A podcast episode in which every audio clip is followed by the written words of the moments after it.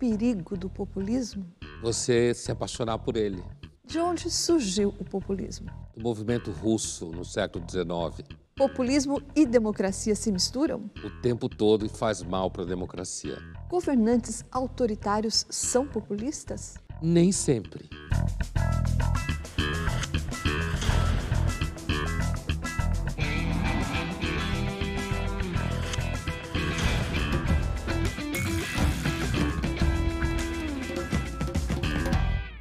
Estamos iniciando mais uma edição do Linhas Cruzadas, hoje para falar sobre a tentação do populismo. Oi, Pondé. Oi, Thaís. Pondé, você acabou de dizer que o populismo nasceu na Rússia do século XIX. Da direita ou da esquerda? Hoje ficaria muito mais claro que foi da esquerda. Na época, ainda que a gente lendo daqui para lá, a gente possa dizer que era esquerda, na época, o populismo é, na Rússia foi caracterizado pelo que os russos chamavam de ida ao povo. Significava, então, que o povo, compreenda-se o campesinato, as pessoas que viviam no campo, que eram servos, praticamente escravos, né? ah, muitos jovens das capitais, das grandes cidades russas, estudantes, abandonam sua vida de classe média alta, ou mesmo de aristocratas, e vão viver no campo com os mujiks, como se falava na Rússia de então, é, porque eles entendiam que essas pessoas tinham uma vida mais pura, mais austera, uma vida mais próxima da natureza. E o que faltava a eles era educação, formação, então, eles queriam alfabetizar essas pessoas.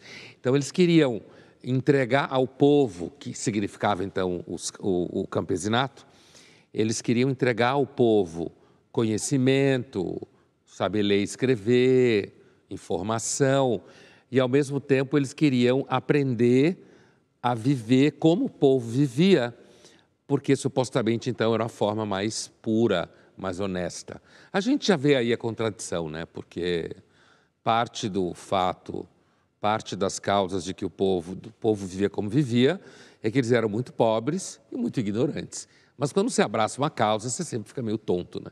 Do que falamos quando falamos de populismo? Esse é o título de uma obra dos cientistas políticos Thomas Zickman de Barros e Miguel Lago. Eles reconstituíram o uso do termo populismo ao longo dos anos. Vamos ouvir o que eles têm a nos dizer. O que foi, o que é e o que pode ser populismo na política? O surgimento do populismo na América Latina está diretamente associado ao surgimento da democracia de massas. No nosso caso brasileiro, que é o Getúlio Vargas, nosso ícone populista do passado, coincide com esse período histórico. E os dois processos, democracia de massa e populismo, estão intimamente associados na nossa história. E é curioso porque hoje em dia, 2022, quando a gente ouve a palavra populismo, a gente pensa em algo negativo. A palavra tem um sentido pejorativo. Mas não era o caso no passado. Nos anos 50, a palavra populismo era usada para se referir a esses, esses atores, esses atores que eram transgressivos na sua forma de ser, na sua forma de agir, eles eram bonachões, às vezes até grosseiros, mas que também eram transgressivos na medida em que eles incluíam na política setores que nunca tinham feito parte da vida, da vida pública nacional não é? Então a palavra, curiosamente, nos anos 50 tinha um lado positivo. É, o que se acentuava era essa dimensão democratizante do populismo. Nos dias de hoje, o significado é outro. Aliás, não tem um significado muito preciso, porque populismo se tornou a palavra preferida dos intelectuais, tanto à direita quanto à esquerda, para designar aquilo que eles não entendem. Processos políticos que fogem da lógica direita e esquerda clássicas, categorias europeias, é, e que são movimentos políticos complexos uh, que eles não conseguem encaixar em alguma categoria. Um exemplo bom é dessa nova onda global de extrema-direita, que é profundamente antidemocrática, mas verdadeiramente popular e que eles chamam e que é qualificada como populista. Será que esse é o melhor termo para designar esse movimento?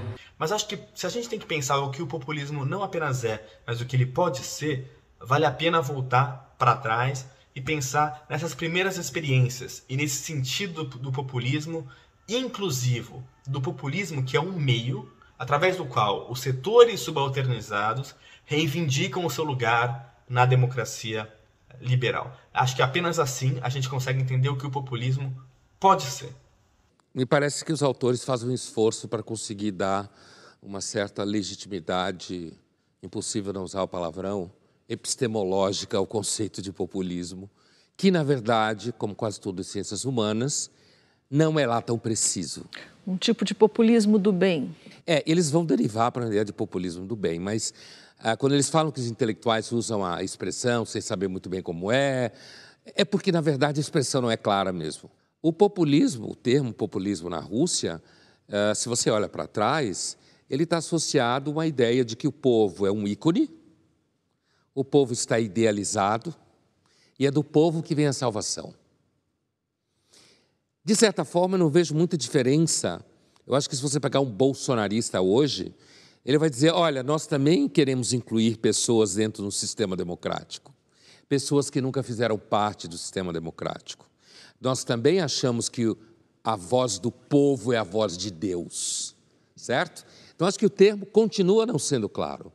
O uso que eles fazem, a reconstrução que eles apresentam para nós aqui, inclusive de um populismo que seria negativo, antidemocrático, e um populismo que seria inclusivo, nesse sentido, a gente poderia pensar, uh, por exemplo, que a gente pode imaginar que existe uma ditadura negativa e uma ditadura inclusiva.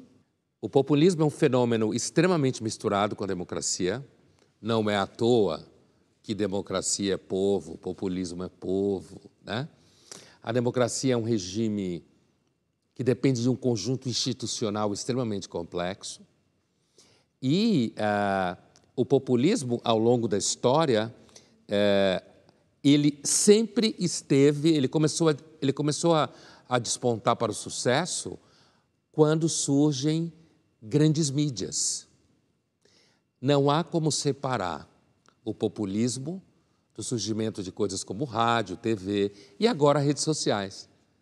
Então, apesar de não haver dúvida, como dizem o, o, os dois pesquisadores, que o populismo é múltiplo nas suas manifestações, que tem populistas que uh, podem ter um discurso, como o próprio Getúlio Vargas, de incluir uh, uh, os pobres, numa legislação protetiva, o populismo se caracteriza por uma pobreza semântica, por dependência de mídia de massa, por ser relativizador das instituições, crítico delas e de figuras carismáticas que facilmente conseguem fazer com que a gente olhe para as instituições e veja nelas um monte de falhas.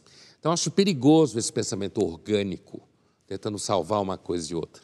Nesse livro, os autores também, você citou a variável líder carismático e eles lembram da carta do Getúlio Vargas, que é, eu acho que acertadamente colocada como um ícone do populismo, digamos, epistolar, né? Porque ele fala exatamente disso, do povo, que ele é o escravo do povo, ele se coloca Getúlio como escravo do povo, a carta suicídio.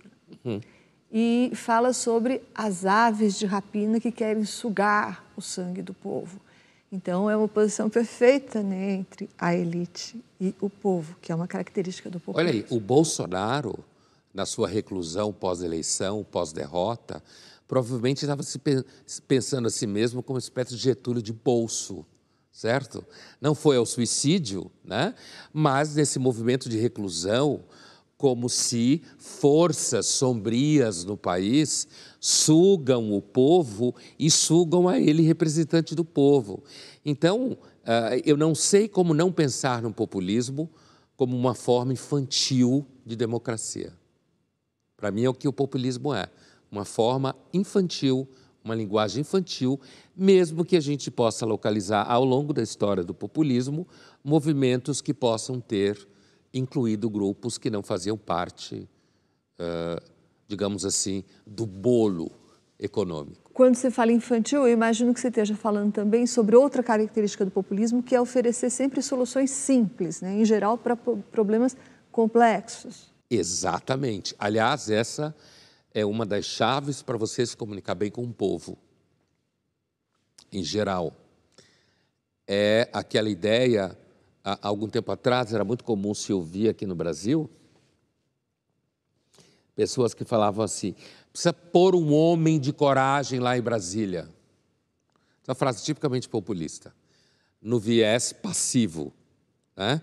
do povo olhando e dizendo: tem que pôr um homem. Né? Alguém pode dizer uma mulher, tanto faz, não é uma questão de gênero, mas é a ideia uh, de que você tem solução simples para problemas que às vezes não tem nem solução. Outra ideia muito simples, além de colocar um homem de verdade, é colocar um homem do povo, porque se colocar um homem do povo, ele vai saber o que quer o povo. Então, Lula e Bolsonaro são exemplos de homens do povo, ainda que com trajetórias diferentes. Não estou dizendo que são políticos iguais, mas do ponto de vista populista e do ponto de vista da ideia de homens que são do povo, que representam a população, né? Você andar de, como é que andava o Bolsonaro no começo de Raider, ou você pregar o churrasco na laje como forma de festa, é a imagem do homem do povo. Essa simplificação semântica, como que você pode virar? E aí, Thaís, eu diria que nem é só uma característica do povo no sentido de de alguém que não tem formação erudita ou formação acadêmica. A possibilidade de encarar que às vezes existem problemas que não têm solução, ou que a solução é extremamente aquém do que a gente gostaria, é difícil para muita gente aceitar. Ainda mais quando você está partindo do quando se fala do povo, do conjunto de pessoas que sim querem soluções rápidas e simples para a sua vida e que, do ponto de vista do governo, às vezes não tem. Linhas Cruzadas volta já já e no próximo bloco nós vamos falar sobre como se constrói um líder populista.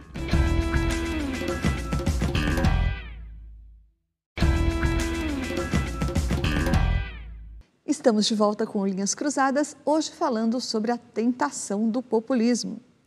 O economista Barry Eichengreen, que escreveu o livro cujo título a gente tomou emprestado para fazer esse programa, The Populist Temptation, ele diz, Pondé, que o populismo, em geral, ele brota na esteira das grandes crises. Isso é verdade? Cita alguns episódios em que isso ocorreu e por quê? A Primeira Guerra Mundial foi um massacre durante quatro anos, a ponto de que muitas vezes chegou no momento que ninguém sabia direito porque estava se matando. Então, ah, você teve um, um continente com fronteiras desorganizadas, com a economia dilacerada, ah, com os regimes desmoralizados, certo? Um grande sentimento de dúvida com relação aos próprios líderes. Veja, na educação, na educação, que de certa forma está longe do assunto, né? na educação se pensava então, logo após a Primeira Guerra Mundial, na França, na Inglaterra, de que era necessário criar uma nova educação, porque aquela educação que formou a geração que fez a guerra não servia. Então, veja bem, então você tinha sim um quadro de crise do que a gente pode chamar política, moral, existencial, né, dentro da Europa do pós-Primeira Guerra Mundial. E é justamente nesse cenário, inclusive em países instáveis como a Itália, né, recém-formado ao longo do século XIX, a Alemanha, que tinha sido absolutamente humilhada e encolhida na ideia de império, né, um império do czar, do czar não, do Kaiser, né? Então, a Alemanha tinha sido humilhada, encolhida no seu território, território, tinha populações etnicamente germânicas espalhadas por todo o leste europeu. Né? Então, ah, o que acontece é que começam a aparecer líderes carismáticos que falam do orgulho italiano, do orgulho alemão, no caso da Itália e da Alemanha, onde os dois populismos mais importantes surgiram e, é claro, a Rússia está mergulhada no seu populismo bolchevique até então, na sua ditadura do bem, digamos assim. o populismo historicamente conhecido nasce num ambiente de desorganização institucional, desorganização de gestão pública, né? associado ao crescimento do rádio, da mídia de massa e de pessoas que foram capazes, junto com outros grupos, de agenciar uma expectativa de que algo de novo estava acontecendo. Você falou muito da palavra desorganizado. Então, a Europa estava desorganizada no pós-guerra. E daí o fato de o populismo ou os líderes populistas oferecerem certezas e segurança também explica isso de o populismo costumar florescer nessa era de crise? Assim, claro, porque quando um líder fala para o seu povo que ele vai comer melhor, a inflação vai diminuir, que ele vai ser atendido nas suas expectativas, né? você tem uma situação uh, em que se pede uma figura forte, com, que demonstre que tem braços para organizar essa sociedade. E aí a população vai atrás. A população tende a ir atrás de quem ela acredita que está oferecendo solução fácil.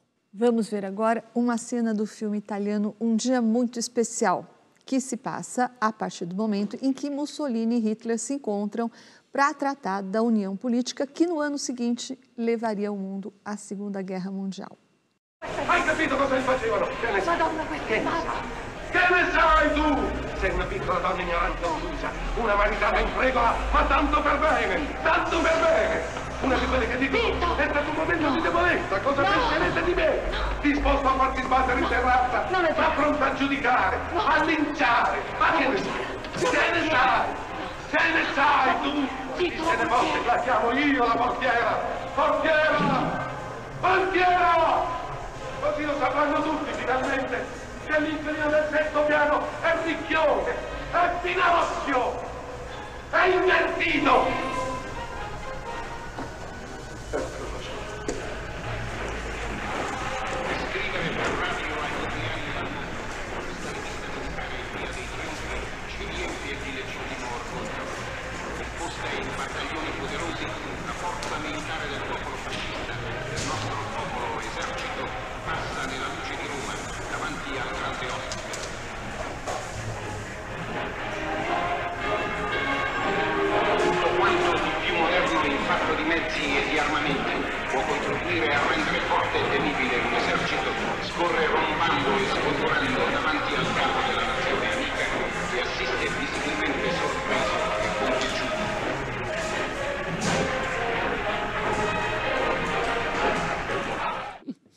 Grande filme, né? Na realidade, vai evoluir para uma grande amizade entre os dois, né? Os dois personagens. E ela é uma personagem, o marido foi junto com os filhos para o grande desfile, né? Ah, da recepção do Hitler e tal, pelo Mussolini, em Roma. E ela é uma personagem que lembra um pouco esses memes que circularam recentemente, onde tem um sujeito transando com uma mulher, né? E o sujeito pergunta: Mas onde é que está teu marido? E a mulher responde, os dois pelados na cama, e a mulher responde: Ah, tá lá no exército pedindo intervenção federal. Apesar que não é o caso, né? Apesar de que a, a, relação entre os dois evolui, ele é, ele é gay, né? essa é toda a questão. E a limpeza que os regimes fascistas estavam fazendo de grupos indesejáveis, né? é uma coisa que a gente deve, a gente deve sempre tomar cuidado porque às vezes o que é um grupo indesejável, num dado momento, pode parecer para um grupo grande de pessoas como corretamente indesejável. Certo? É muito fácil quando a gente olha isso para trás e toda a mudança da sensibilidade com relação a grupos como gays, ou grupos como negros, ou grupos como transexuais, ou o que for, a mudança da sensibilidade social em grande medida para uma época como essa. Mas o que a gente deve sempre se perguntar é o que será que existe algum grupo que nós consideraríamos corretamente indesejável hoje? Mas o texto é interessante que a gente vai ouvindo porque fala do rádio, né? eles estão transmitindo pelo rádio, fala do desfile e de uma expressão que eu pessoalmente acho muito uh, interessante, que muita gente usa assim, que é o que há de mais moderno em. Eu acho essa frase muito brega, mas é muito comum muita gente falar isso. Não? O que há de mais moderno em. No caso, em armas. Né? O nosso exército, povo. Né? O que há de mais moderno em armas hoje em dia no mundo. Quer dizer, você vê que ali há um orgulho identitário poderoso. Né? É claro que não se trata de uma identidade, uma minoria identitária ali naquele momento. Está falando basicamente de brancos, italianos, alemães, europeus, o que for. Mas há um orgulho identitário muito grande. Das dos grandes riscos do populismo que você me perguntou no início do programa do encantamento do populismo é justamente porque o populismo acalma as ambivalências, as incertezas, as inseguranças e diz para você: não, esse grupo é indesejável. E eu pertenço a uma identidade que está poderosa, orgulhosa. Então o populismo não foi embora. Ele continua presente na nossa época e provavelmente assumindo formas que uns podem considerar positiva, outros considerar negativa. O Alexandre Schwartzman é economista e nos explicará por que, que muitas soluções populistas, principalmente na economia, costumam ser também ineficazes. Políticas populistas são geralmente ineficazes na economia porque elas partem de um pressuposto da possibilidade de atender quase que todas as demandas que existem na sociedade simultaneamente. Inexiste ali a, a, ideia de que para fazer mais de alguma coisa você vai ter que fazer uma escolha entre as, as diferentes oportunidades de aplicar recursos públicos. O resultado dessa história é que, normalmente, para atender demandas, às vezes justas, às vezes nem tanto, o resultado disso tudo acaba, particularmente do ponto de vista do orçamento, se traduzindo numa expansão descontrolada de gastos. E isso acaba tendo efeitos na economia. Quer dizer, o desconhecimento de que existe uma restrição para o volume de gastos tipicamente se traduz em uh, resultados que não são desejados. Por exemplo, taxas de juros mais altas do que prevaleceriam na ausência dessas políticas, ou uma inflação mais alta do que aquela que se materializaria também sem essas políticas, em alguns casos, uma taxa de câmbio, um dólar mais barato uh, do ponto de vista real do que se imaginaria, isso acaba tendo efeito, por exemplo, para a questão do desenvolvimento industrial. Então, uh, quando uh, se ignora o fato de que há restrições e tenta atender tudo simultaneamente, o resultado da história são ah, consequências indesejadas, consequências que não foram pensadas com cuidado. Isso daí acaba fazendo que, mesmo com boas intenções, às vezes nem com isso, os resultados fiquem muito aquém do que se imaginava inicialmente. O Alexandre falou tudo, né? Sim, está falando de economia, mas ele está tocando no mesmo problema. Quer dizer, é, essa promessa do populismo colocar tudo no seu lugar e que no final vai dar certo. A economia, como os americanos chamam de small science, a ciência triste, meio que estraga prazer. Olha, se você cobrir esse santo, você descobre o santo de cá. É que uma, uma expressão que o povo usa e que quer dizer justamente isso. Quer dizer, a conta tem que fechar. Samuel Pessoa usa outra expressão que é interessante também. O populismo hipoteca o futuro para obter ganhos no presente. Exatamente isso. Porque você hipoteca, porque você coloca ele em risco. Porque as medidas populistas que você tomar agora, a conta vai aparecer lá na frente, né? E nesse momento, então, você parece deixar todo mundo feliz. E a economia, como a economia é uma ciência que lida com recursos cujo coração está sempre ameaçado pelo problema da escassez, né? Sempre, se não existisse escassez, talvez não existisse economia. Então, assim, então o resultado é que na economia uh, o efeito negativo do populismo talvez seja um dos ambientes em que ele apareça mais rápido, ainda que possa levar alguns anos, mas onde ele apareça mais rápido. A farsa que o populista faz, mas é claro que, se você está falando de uma pessoa que não come, tem dinheiro para comer, aí você tem um governo que oferece dinheiro para essa família pelo menos comer, é, pensando do ponto de vista da gestão dos gastos públicos, uh, você tem que, às vezes, fazer uma escolha. Olha, eu vou gastar dinheiro com isso e aqui eu vou ter que deixar de gastar dinheiro com isso. E no caso do Brasil é difícil, você tem um Estado paquidérmico, você tem muito ladrão, muita corrupção, e que às vezes se transforma num argumento para dizer que, então, deixa quem é mais pobre morrer de fome mesmo, porque a gente tem que manter o teto de gastos, como se fala por aí, né? Mas teto de gastos fala disso, manter o equilíbrio entre o que você tem e o que você gasta. A economia destrói todas as esperanças.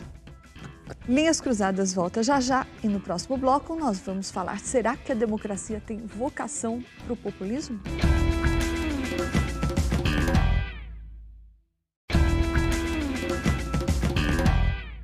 Estamos de volta com Linhas Cruzadas, hoje falando sobre a tentação populista. Nós fomos às ruas perguntar para as pessoas se elas acham que a voz do povo é a voz de Deus. Vamos ver o que elas responderam. Eu acho que a voz do povo representa a voz do povo é, acima de qualquer Deus ou por meio de qualquer Deus. Então eu acho que a voz do povo é a voz do povo. Eu acredito sim que o povo, que a voz do povo seja a voz de Deus, de Deus, afinal nós somos o, a maioria, né? Então acredito que nisso. Eu acho que a voz do povo é a voz de Deus porque ela explicita uma vontade que é soberana. Sim, a voz do povo é a voz de Deus. Deus é uma personificação daquilo que nós acreditamos. Então, se a maioria das pessoas acredita em Deus, com certeza a voz do povo é a voz de Deus. De certa forma, sim, porque é ela que vai é, organizar as demandas da sociedade. Então, acho que sim. Eu acredito que sim. É, o povo é a voz de Deus, porque a gente é a maioria e a gente tem né, conceitos em relação a isso e acredito que sim. É interessante como tanta gente aceita essa máxima, essa premissa. É claro que há que se fazer uma diferença entre o que em algumas falas aparece, quer dizer, uma coisa é eu aceitar essa premissa de uma forma um tanto metafórica, né? Porque é a voz da maioria, certo? E Deus sendo poderoso, então a imagem da maioria e tal, né? Outra coisa é eu aceitar essa afirmação ah, no seu sentido forte, teológico. Absolutista. É, dizer que Deus se manifesta pela vontade do povo. São duas coisas diferentes. A primeira afirmação é uma afirmação que parece concordar com a segunda, mas não necessariamente. Pode ser simplesmente um modo de entender de que o povo é soberano, como um, um dos, uma das pessoas falou. O povo é soberano, e nesse sentido, ele está meio que no lugar de Deus. A segunda afirmação, que a voz do povo é a voz de Deus, uh, é uma afirmação mais dramática. Né? Dizer, portanto, que o povo quer o que Deus quer, é uma afirmação, inclusive, bem mais perigosa. Porque muitas vezes o povo quer muita violência. Mas aí eu posso responder dizendo, mas e qual é o problema? Deus também às vezes não é tão violento ao longo da história da Bíblia, né? A religião e outras religiões, a religião sempre não esteve mesclada com formas de violência historicamente. Mas o que eu queria chamar a atenção uh, também na fala dessas pessoas é porque muitas delas usaram a expressão a gente é a maioria. Uma das coisas que autores que estão escrevendo no final do século XVIII nos Estados Unidos, aquele famoso volume chamado Federalista, em português, né? Federalist Papers. O próprio Tocqueville escrevendo no século XIX, também sobre a democracia americana, como esses federalistas que eram americanos. O, o que aparece numa preocupação de ambos, ambos não, porque os federalistas eram três, então, dos quatro, junto com o Tocqueville, é, é justamente o risco da tirania da maioria. Então, quando alguém fala, nós somos a maioria, portanto, nós somos a vontade de Deus, no sentido metafórico, há embutido nessa ideia de por que a maioria é maioria, então ela deve significar alguma coisa de positivo, e às vezes, a maioria, pode ser simplesmente muito ruim. Os plebiscitos se valem dessa tese. É, justamente. Você, você meio que uh, você indaga ao povo, a população em geral, sim ou não, a favor de ter, ter determinadas coisas, mas a preocupação tanto dos federalistas, Madison, Jay e Hamilton, e do Tocqueville, era como criar um regime, uma república ou um regime democrático, como fala o Tocqueville, analisando a democracia americana, e como, por um lado, garantir a soberania popular e não ter um regime monárquico, e, por outro lado, cuidar para que a maioria não se fizesse tirânica, como eles falavam. Porque a maioria, enquanto tal, pela sua própria quantidade, ela tem vocação a tiranizar o resto do país. Então, o regime democrático é um regime que mistura elementos de maioria, como eleição direta, elementos que, que é, de alguma forma atenuam isso, como eleição indireta para presidente nos Estados Unidos, pelo colégio eleitoral, e poderes que não são de fato eleitos pelo povo, como no caso do Brasil, o judiciário. Então, por quê? Porque a maioria, enquanto tal, ela é um elemento da democracia importante, fundamental, mas ela tem que ser olhada como um elemento que pode virar problema. E na fala deles parece não haver nenhuma consciência disso. Pondé, mas se o populismo, como você falou, é um modelo que parte da exaltação, da glorificação, da idealização do povo, e a democracia é, pelo menos no senso comum, o regime que dá poder ao povo, as duas coisas não tendem a se esbarrar? Eu diria que democracia e populismo são primos irmãos. Ah, tanto é que, durante muito tempo, os próprios federalistas aos quais eu me referia ah, se referiam à democracia como regime popular, o regime do povo, que é um pouco a tradução direta, governo do povo. Né? E o risco ah, da democracia degenerar num regime retórico e demagógico foi apontado por Platão. Então, Faz algum tempo.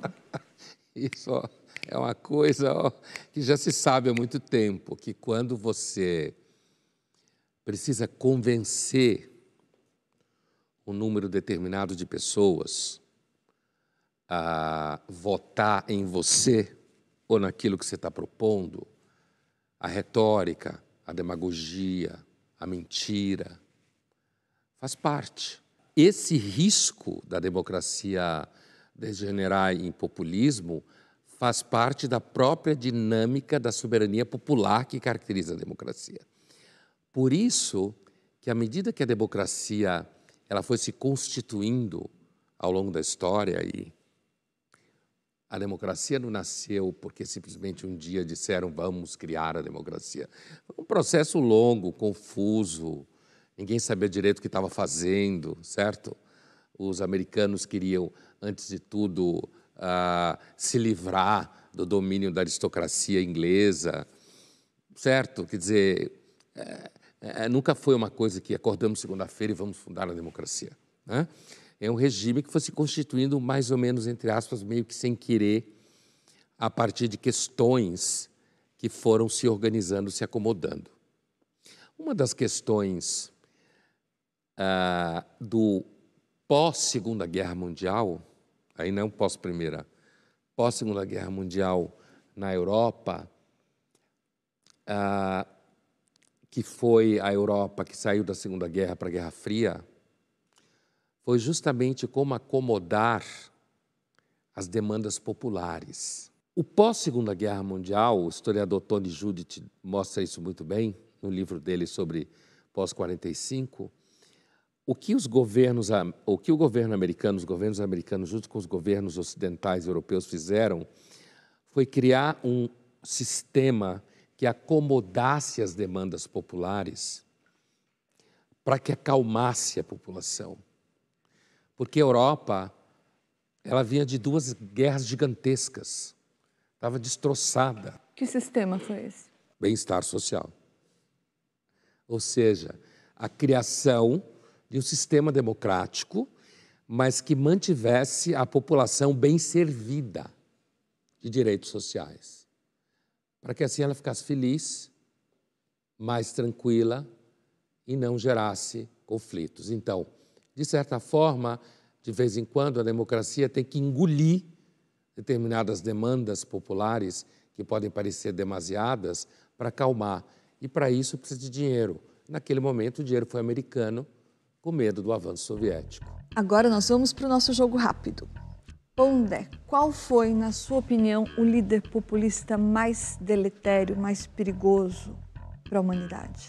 Ah, eu acho que sou obrigado a cair no clichê, né? Foi Hitler, né? Porque é o clichê, quer dizer, o mais deletério para a humanidade, super amado no seu determinado momento. Thaís, o que você acha que a gente tem que fazer para não cair no encanto do populismo? Eu acho que o ceticismo, por exemplo, é uma boa ferramenta, um bom escudo contra o populismo. Você tem que desconfiar daqueles que oferecem lanche grátis, daqueles que oferecem soluções simples e, e saber, como você lembrou, Hitler devia ser alguém muito sedutor, inclusive para jornalistas, né? Não pensemos nós que os líderes carismáticos são carismáticos e sedutores só para o povo. Os jornalistas também sentem o poder da sedução. Então, acho que o ceticismo e um pé atrás é o único jeito, talvez, de quebrar ou se proteger do encanto do populismo. Pondé, você acha que o Brasil tem vocação para eleger líderes populistas? Acho que sim. E por quê? A elite econômica aqui e o Estado sempre fizeram uma associação meio perversa. E então a população permanece no nível de ignorância semelhante à da Rússia, inclusive do século XIX. E espaços como esse normalmente favorecem, quando você entra em democracia, em eleição, figuras que parecem oferecer soluções maravilhosas, o tal salvador da pátria. Thaís Oyama, Lula é um líder populista? Eu acho que sim, Pondé. Lula tem não só características populistas, mas ele tem uma natureza populista. Né? Mas, daí eu concordo com os autores do livro que a gente viu, há graus de populismo. Né? E o Lula, por exemplo, verdade seja dita, ele não é um populista que atropela as instituições, por exemplo. Né? Não aceitou ser preso. Exatamente, submeteu-se a um julgamento que ele até hoje considera injusto. É, ele não uh, atropelou instituições como o Supremo, como a Polícia Federal, que agiu no governo dele contra a gente dele. Então, acho que nesse sentido, ele não é um populista de carteirinha, né? ele tem características populistas. Bolsonaro é pior. Bolsonaro é bem pior nesse sentido. É isso porque aí sim ele faz essa segunda etapa é. de atropelar as instituições. Isso aí. Linhas Cruzadas volta já já e no próximo bloco nós vamos falar sobre o populismo nas redes sociais.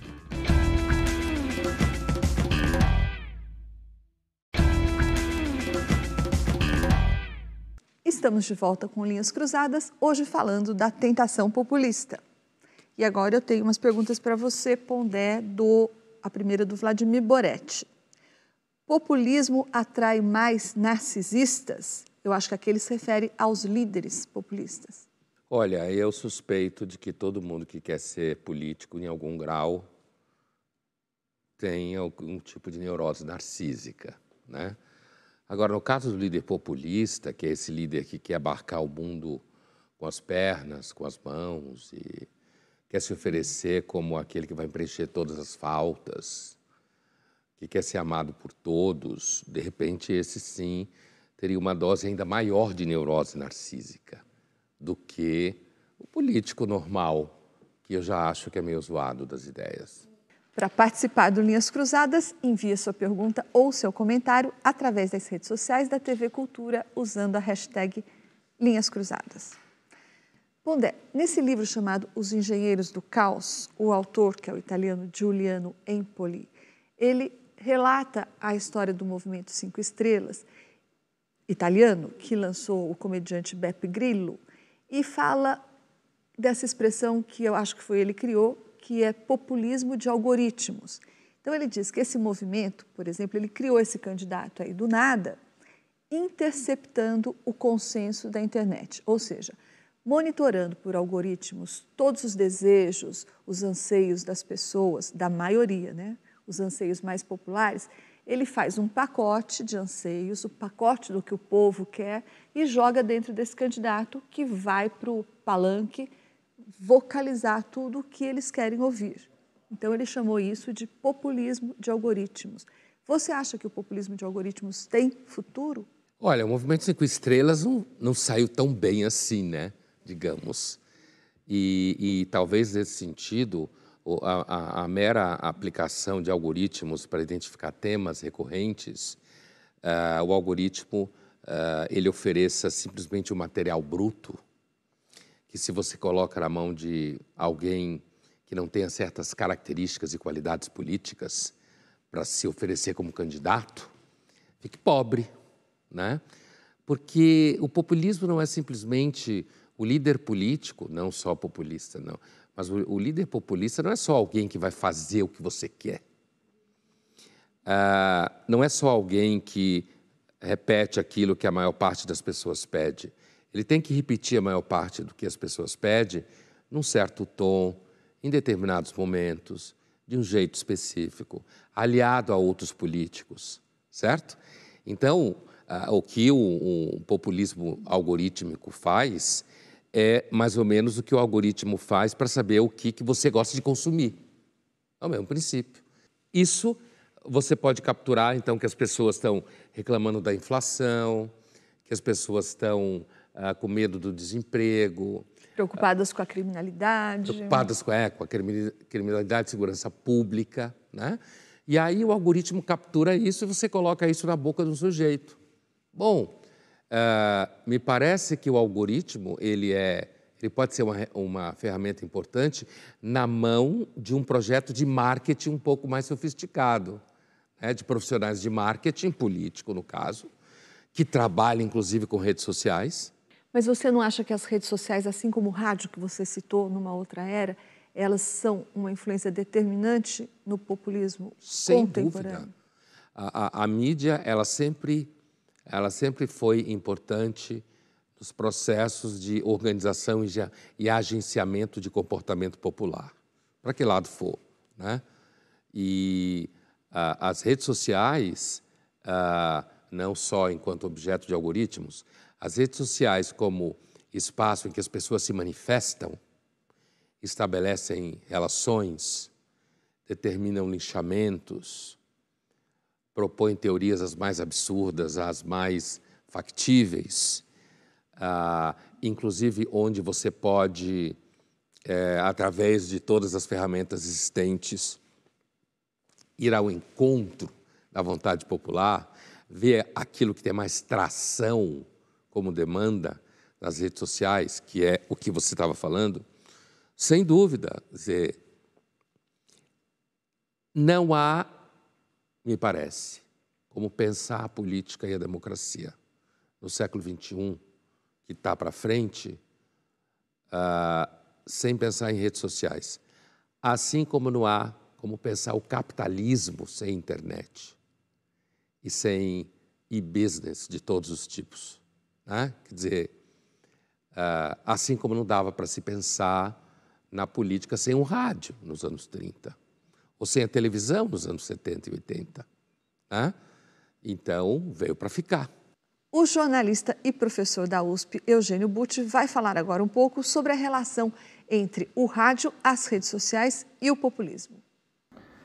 Populismo, rádio, televisão, cinema, redes sociais. Essas esferas são indissociáveis. A liderança populista, para se estabelecer, depende da, da existência e da instrumentalização de meios de massa poderosos, caros, complexos, mas, sobretudo, caros. Se nós pensarmos em Getúlio Vargas, que é o paradigma do populismo no Brasil, nós vamos lembrar que ele criou a Voz do Brasil, que nasceu com o nome de A Hora do Brasil, uma ferramenta sem sentido hoje, mas que está aí até hoje. Ele construiu a grandeza e a pujança da Rádio Nacional, que era o centro do imaginário brasileiro nos anos 30, 40, uma coisa notável.